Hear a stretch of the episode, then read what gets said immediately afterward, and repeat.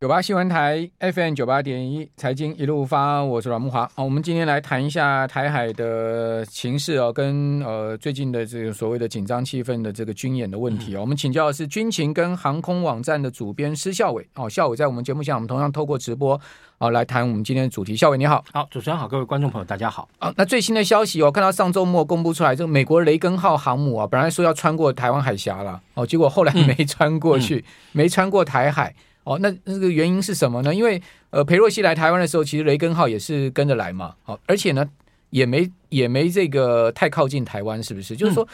呃，据我知道，雷根号应该是美国现在目前最先进的航母吧？呃，其实不算呢，就是说，呃，应该这么说，嗯，呃，航空母舰因为它建造的期程很长哈，对，像雷根号它来讲，它是在两千零三年服役的，当然它服役之后呢，哈，它其实还是有不断的在做一些性能的更新跟提升了。但通常我们会讲说，如果说一艘航空母舰的状态是最新最好的话，大概就是说啊，它有两个时间，一个呢是刚好那个成军服役，那美国现在来说应该是七十八号，也就是呃他们的福特号航空母舰，对对，福特。对，然 后它上面还有那个相位阵列雷达，然后等等。那另外和那个反应器也都是最新的。是。那那另外好一艘可能哈相对来说系统最好，现在应该会是乔治华盛顿号，因为乔治华盛顿号刚完成了它大概为期四到五年的啊，就是核燃料更新，还有整个船的这样一个性能提升。那我们先来讲讲那个那几天啊，裴洛西来台湾的时候，雷根号发生什么事？嗯。当然，其实这个南海状态感知啊啊，把这个雷根号在从七月三十号啊一直到七月十九号。回到横须贺母港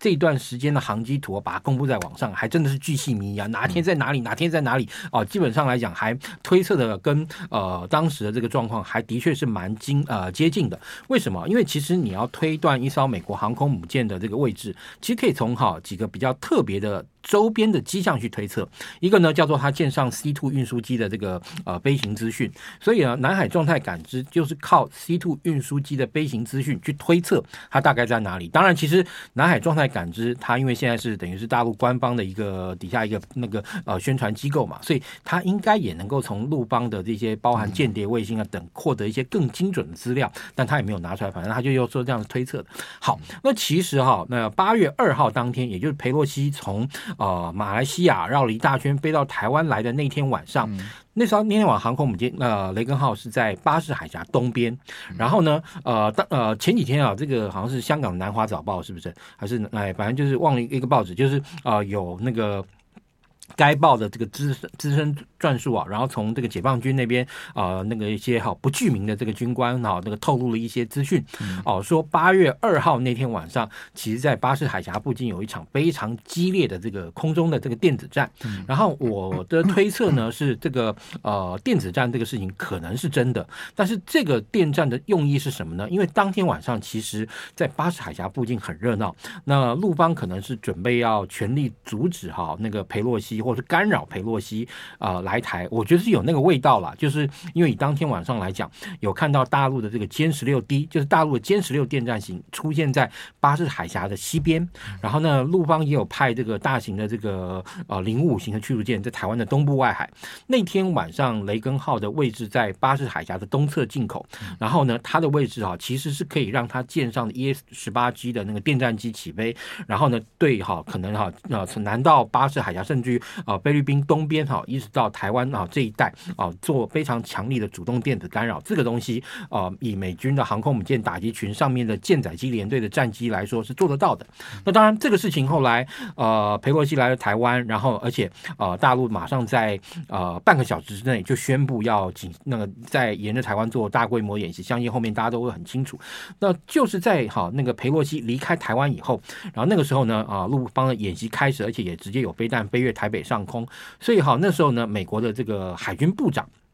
美国的海军哦，呃，海军部哦，他有一个海军部长。现在那个海军部长他是一个文职的。那另外军职是担任海军的军令部长哈，也就是说，呃，其实军令部长哈，从我们的台台湾的编制上来看的话，他像是一个海军总司令或者海军司令。但海军司令他上面还有一个文职的头，就是海军部长。那海军部长他其实马上有接受这个媒体访问，他有做一些这个呃 announcement，就是那个宣布。然后那时候他有说啊，未来几天呢，不排除让雷根号通过台湾海峡。但是其实。实我我个人看啊、呃，这段时间后来也看到雷根号哈，其实大概从七月呃八月十九号回到横须贺港，我还为了这个事情，因为其实这个事情又比较特别一点，就是到今天哈，至少到我们现在聊天的这个时间为止，我大概没有从比如说第七舰队的网站或是美国海军的官网特别看到雷根号回到母港的照片，因为以美国海军来说，航空母舰回母港是件大事啊，他一定会利用这个机会，因为航空母舰回母港哈会有两个呃那个他们在美军的报道上的一个重点，第一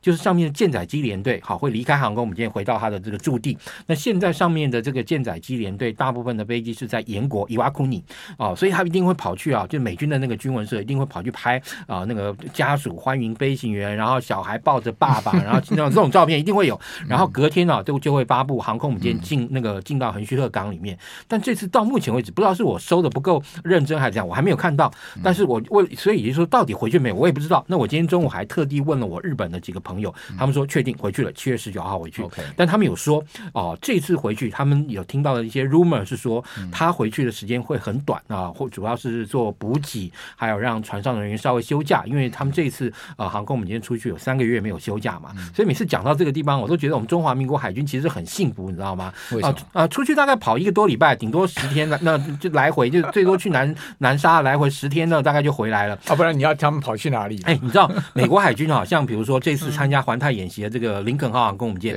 它上一次的这个海外战斗部署跑了两百九十五天，嗯，然后而且呢，大家以为两百九十五天这个记录已经很厉害了，对不对？但结果没有想到又被那个雷那个呃尼米兹号的三百三十几天还三百五十几天打破了。所以你看，你看人家的海军是这样跑的，一出去在海上可能两百九十几天、三百多多天这样跑，那我们其实每一次十天、十五天，然后还在那边啊说啊海军很辛苦啊，其实海军也的确蛮辛苦了哈，这也是事实。但是如果说你以时间做的这个长短来讲的话，那跟美国海军来比起来，那真的是差非常远。但是我们刚刚讲到回去以后呢，那当然，因为我刚刚前面讲那是海军哈军令呃海军部长一个就是文职的这个部长他的一个政策宣誓。那你说后面他们那个，如果我们观察一段时间哦，雷根号在那个紧呃紧接哈，他是不是有在出来是可以观察。那当然，另外你说啊，在这个情况下，你说海雷那个雷根号是不是在这个时候一定要穿过台海？我倒是觉得，因为其实在这一次的这个大陆那个裴洛西来台跟大大陆大规模演习之前，我们其实有看到拜登跟习近平两个人有开电话的那个会议，而且讲了两个多小时。而且听说大部分，我本来以为说应该那个台湾部分只是很小，但没想到这次两个人的对话的焦点就是在台海问题上。所以想必双方其实已经对一些该讲的情况或者彼此的立场表达的很清楚，或者说可能会发生什么事，基本上已经有沟通了。所以就是说，双方基本上来说，彼此如果没有意外。嗯，哦，那这个危机对于哈北京跟华府两边来说的话，就算是过去了。当然，后面的这个结果是要台湾方面来承受了。你可以看到，现在大陆的军机基本上现在已经完全无视台海的存在，没有中线问题。对，没有呃，那没有台海中线的问题。然后第二就是大陆的这个军舰在那一段时间这个绕台演训之中啊，基本上很多次想要哈切切到我们的这个领海，是真的。然后我们的这个说什么拍到这个中央山脉，在花莲外海拍到中央山脉。对，那那当然。有很多人就赶快说啊，这个是 P 图啦，这个是怎样怎样啦。但其实说真的，P 图呢？呃，我其实我不认我啊、呃，应该说 P 不是不是 P 图，我觉得不重要，重要是人家已经到那里了。那个位置其实很近了，大概在那我我看到他们，如果那那艘那个那个蓝洋舰在那边，那个蓝洋舰跟其实后面我们看到，因为他们这次主要哈，这个从南到北哈，呃，一艘呃大型的这个那个作战舰艇是南京号，也有人亏啊，说这是中华民国海军舰艇最靠近南京的一次，对，然后呢，但是那次南京号它三班两次啊，有准备要切进来，但是我们的舰艇就。在那个领海基线上把它挡住哦，所以呢，那之前也有人说哈，那这个呃呃，我们那个海军啊说，好像说是要那个已经训练要做好撞船的准备 啊。当然也有海军的前辈说啊，现在海战已经没有什么撞船的这种战术啊，什么巴拉巴拉巴拉。那个他说的也没错，但是这一次我觉得海军所谓撞船的这个呃概念是要怎样？就是当如果万一大陆的军舰真的要往我们的领海挤，那我们就绝对要在领海基线上，即便是要跟他那个那个就是呃挡住他。然后不要让他进来，也要做到这件事情。讲到撞船，我有经验。你还记得金介寿去钓鱼台插国旗？对对对对对。那时候我那时候在中央社当记者，结果我们中央社就派我去。我那天在金门，你那天在金门？啊不不啊不是啊不是。很多年前了，很多年对。我那时候小孩才小孩才刚出生了，二十年前了吧？哦，那我就奉派去上了那个上了渔船啊，跟着金介寿半夜就出海嘛。到清晨的时候，大家已经吐的一一塌糊涂。那时候整个浪非常大，嗯嗯，我们就看到日本海上自卫队，然后大船、小船、海上保安厅了，海上保安厅。哦，整个整个那个大船军舰，然后呢，小的船，哇，把这上面飞机在飞的侦察机、什么直升机，把那整个整个钓鱼台围的是水泄不通啊。那那经济的时候要怎么去登岛啊？就真的用渔船去撞啊，嗯嗯，然后呢？我记得那个采访的那个渔船十几艘还超还超真的被撞到漏水了。嗯，哦，我们那个都是木头船嘛，嗯、渔船那都木头烧烧柴油的。嗯，你怎么可能跑得过日本的那种海上保安？对，嗯，他那个算是巡逻舰。巡护舰。哦，那这个经过我们船边的时候，我们整个船都快被他掀翻了。他就他很靠近我们了。半夜的时候，他就拿探照灯直接拍，就直接照我们，然后那个在船上就讲日本话，说你们要离开这个日本领海，怎样怎样。那那个渔船再怎么加油也拼不过他，他随便一加油，砰一下就跑你前面，然后就挡在你前面。对，他就横着挡在你前面，你根本就过不去。所以我们那艘渔船根本就是远远的看着那个钓鱼台，哎，至少我还到过钓鱼台，看到，远远大概离钓鱼台至少我看还一千公尺吧，远远看到钓鱼台是长个什么样子。哦，然后看到经济经济之后，后来他那艘船是突破了，他是游上去的，嗯、对，嗯，他跳下去，然后被抓起来嘛，对啊，他跳下去带着国旗游上去，嗯、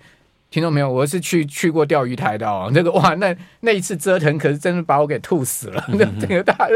呕的那个，好了，那这是题外话，等一下我们回来再谈一下这个。现在目前从这一次大陆的军演哈，所以围台。呃的军演看出什么未来可能两岸发展这个在军事上面的较劲哈，在呃整个台湾的处境上面，以及呢大陆这一次所谓东风飞弹它的整个状况，等一下回来请教校委。好，嗯，九八新闻台 FM 九八点一财经一路发，我是阮慕鑫。我们今天请到的是呃军情与航空网站施孝伟主编哦，来到我们节目现场谈这个最新的台海情势了哈。那孝伟，你觉得这个后续的影响是什么？就是说我们现在谈一下陆方的军力的发展哈。我记得那个。呃，两国论的时候，不不是两国论，这个就呃一九。九九六年，九六年，九五年到九六年，他两次试射飞弹嘛，那时候也是射东风嘛。啊，对，那时候当然你说东风还是在刚开始发展，而且其实也因为那时候试射，呃，当时啊，陆方在导引系统上等等，还是依靠美方 GPS，所以后来陆方为什么下定决心要搞自己的北斗，很大一个原因也就发现哈，啊，这个 GPS 在真正哈要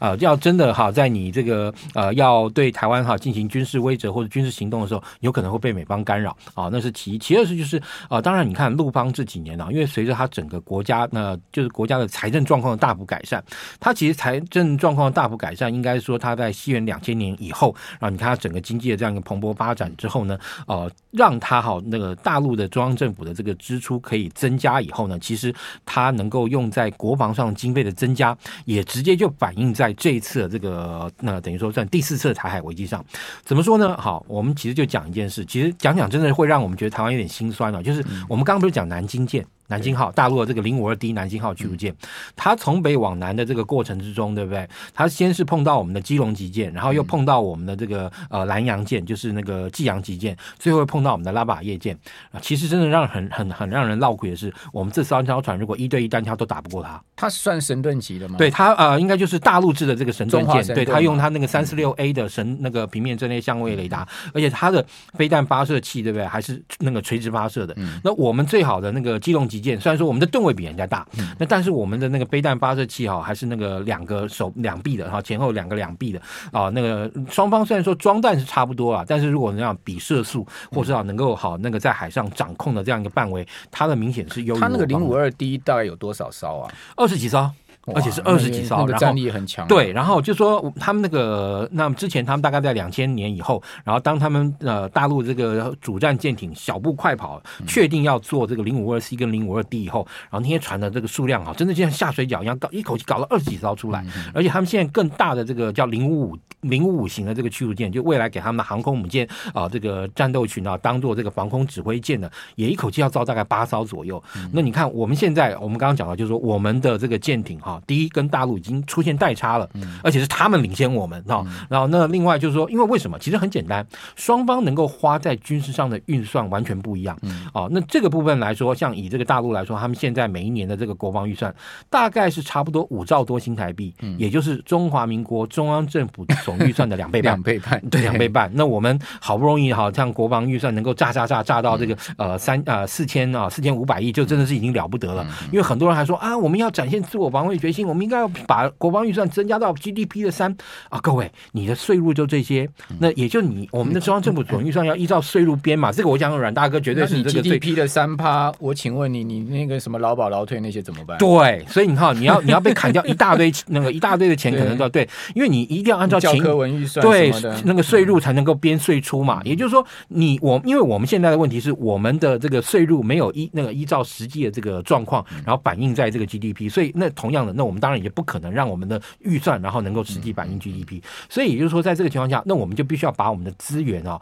做更有效，而且甚至于更呃呃更更更精准的这样一个运用。所以你意思就是说，我们把 我们的预算投在海军军舰上面是根本根本没有效益。不不，我不会觉得说没有效益哈。而那而且甚至于你说啊，经过这次的事件以后，其实因为之前很多人一直讲，我们应该要发展不对称不对称，但这个不对称呢，通常它已经是就是说人家真的登陆了，那这个时候我们呢要运用好，包含在包含我们现在的这个兵力的这个，例如说游击化啊等等，让我们的部队能够化整为零，然后呢借由这些哈那个包含可能你配备的这些什么刺针飞弹啦啊，或是这种反坦克的这种那个标枪飞弹等等哦，让攻击军啊带来哈在攻击的时候带来很大的一个损害，就像这次那个乌克兰的这个战役这样，那个俄军攻进去嘛，然后你这个呃那个碰碰到这个巷战，自然损失惨重。这个我要请教你，台湾跟乌克兰完全不同情境，因为乌克兰国土面积这么大，对。而且它都是平原，对，台湾就是一个中央山脉切成两边，对，我们的腹地纵深根本就不够啊，对，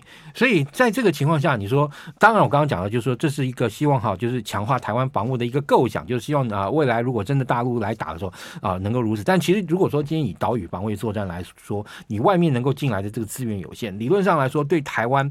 最有效，或者说应该说是应该就是说这种不对称跟对称是要并重的。那你这个对称的话，其实就是在于我们这个现代化这个建军，其实像这几年海军的这个建军的速度也慢下来了。呃，当然这个慢下来的因素很多了。那当然你说现在呃面临到哈陆方现在这样一个情况，那我觉得可能你是时候也要像说利用这个机会跟美方表达，就是这个不对称的这个方那个建军的概念，我们还是要持续。但是相对来说，我们还在对称上来讲，也不能够面临到。完全毫无那个、那个、那个应对之力。像比如说，那最近啊，就有一个新闻嘛，美国他们自己的这个神盾舰，从今年开始已经开始在汰除了，就是神盾巡洋舰后面要汰神盾驱逐舰，大概到二零二六、二七年为止，他们要汰掉大概三十多艘。那这些里面有一些啊，后面比较，例如像这个比较新一点的这个神盾驱逐舰啊，或是啊，即便是神盾巡洋舰里面有也有一些比较新的，是不是考虑就可以至少哈？你说至少现在这样，我们能够获得啊美军的这样厨艺的神盾舰来之后呢，你至少你马。马上好拉出去